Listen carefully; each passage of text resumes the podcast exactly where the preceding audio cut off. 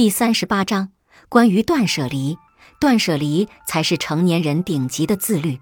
别急，一定要把及时止损列入人生信条，不要任由糟糕的事占用你太多的人生，不要任由烦人的人消耗你内心的晴朗。想要的东西争取得越主动越好，讨厌的人离得越远越好。不必事事都卖弄风度。好姑娘结婚的时候不要彩礼，不办婚礼，甚至连婚纱照都没拍。在他看来，婚纱照不过是流水线产品，大部分照片都是一个模板刻出来的，场景就那么几个，造型就那么几个，摄影师和修图师早就用烂了那几套模板。修完你的照片，就马不停蹄去赶下一单精修照片。他的客厅不要很占地方的沙发，墙面不要壁画，杂物间里没有杂物，冰箱里常年很空。朋友不解地问：“既然你什么都不要，那为什么还要买房子，还要努力赚钱，还想环游世界，还要买最新的电子产品？”他的回答颇具大师意味：“我只是看透了，又不是活够了。”和两年前相比，如今的好姑娘判若两人。那时的她，房间从来没有整洁的时候，桌面从来没有空的时候。手机的收藏夹里塞满了从未点开过的学习资料，收纳盒里塞满了根本用不上的机票和门票，冰箱里塞满了打折促销时买的大瓶装饮料。以前收拾房间，他总想着赶紧把东西塞满、藏好，以期让屋里看起来整洁一点儿。但如今，他就只剩两个问题：这个东西真的需要吗？是不是可以扔了？以前东西多，他需要费力去想，那个抽屉还能不能再塞一塞？是不是该买收纳盒了？但如今他只需考虑这么摆放好不好看，拿取方不方便。久而久之，他的生活产生了一种从容不迫的精致感。以前的他经常能在冰箱里翻出八年前从日本带回来的果酱，而如今会按个数买草莓。以前的他只关心盆栽是不是还活着，而如今会一片一片地剪掉发黄的叶子。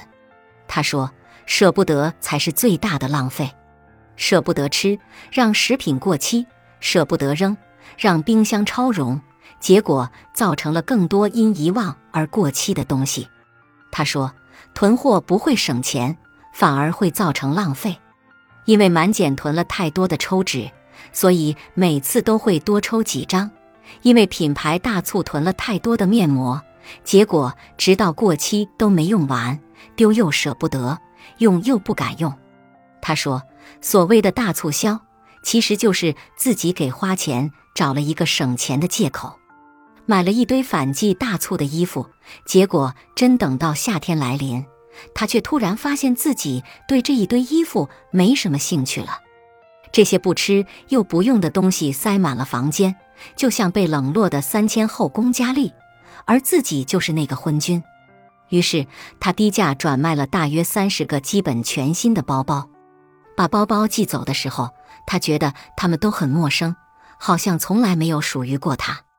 他捐了好几箱子根本就不会再用的衣物和被套，躺在没有茶几的地板上，看着扫地机器人顺畅地清扫整个房间。他感到前所未有的轻松，就好像所有的垃圾都被清扫出了自己的宇宙。真正的幸福不是拥有更多的东西，而是拥有的东西都能让你感到快乐。如果你的生活中堆满了根本用不上的物品，或者根本不喜欢的东西，那么这些东西就会像冷暴力一样，给你的心理和生活造成看不见的伤害。那么你呢？只是想去超市买一袋洗衣液，最后差点把整个超市都搬回家。说好是减肥用的跑步机，渐渐变成了晾衣架。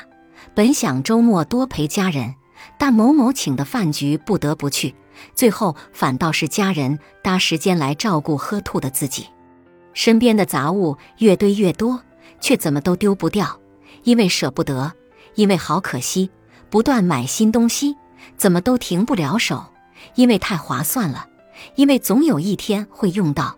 想把屋子收拾干净，但迟迟不肯行动，因为收拾很麻烦，因为根本就不知道从何下手。买东西也好，交朋友也罢，做这些事情明明是为了提高生活的质量，却一不小心把日子过成了一团乱麻。所以我的建议是，买一样东西是因为你喜欢且需要，而不是因为便宜。就像结婚是因为爱情，而不是对方好说话。不要看见别人疯抢就跟风去买那些你根本不需要的东西。不要有来都来了，总不能什么也不买的心态。不要高估了自己的意志力。健身卡这种东西，大多数情况下，大多数人只去几次。不要高估了自己的热情。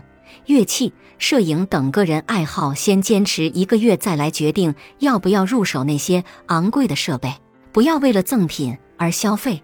也不要因为打折就购买一堆并没有那么喜欢或者需要的东西，如此一来，你不会再担心东西找不到了，因为很多抽屉都是空的，每一件物品都有它专属的位置。你永远可以吃到新鲜的食物，因为水果、蔬菜都是现吃现买，吃完再买，不会放置很久。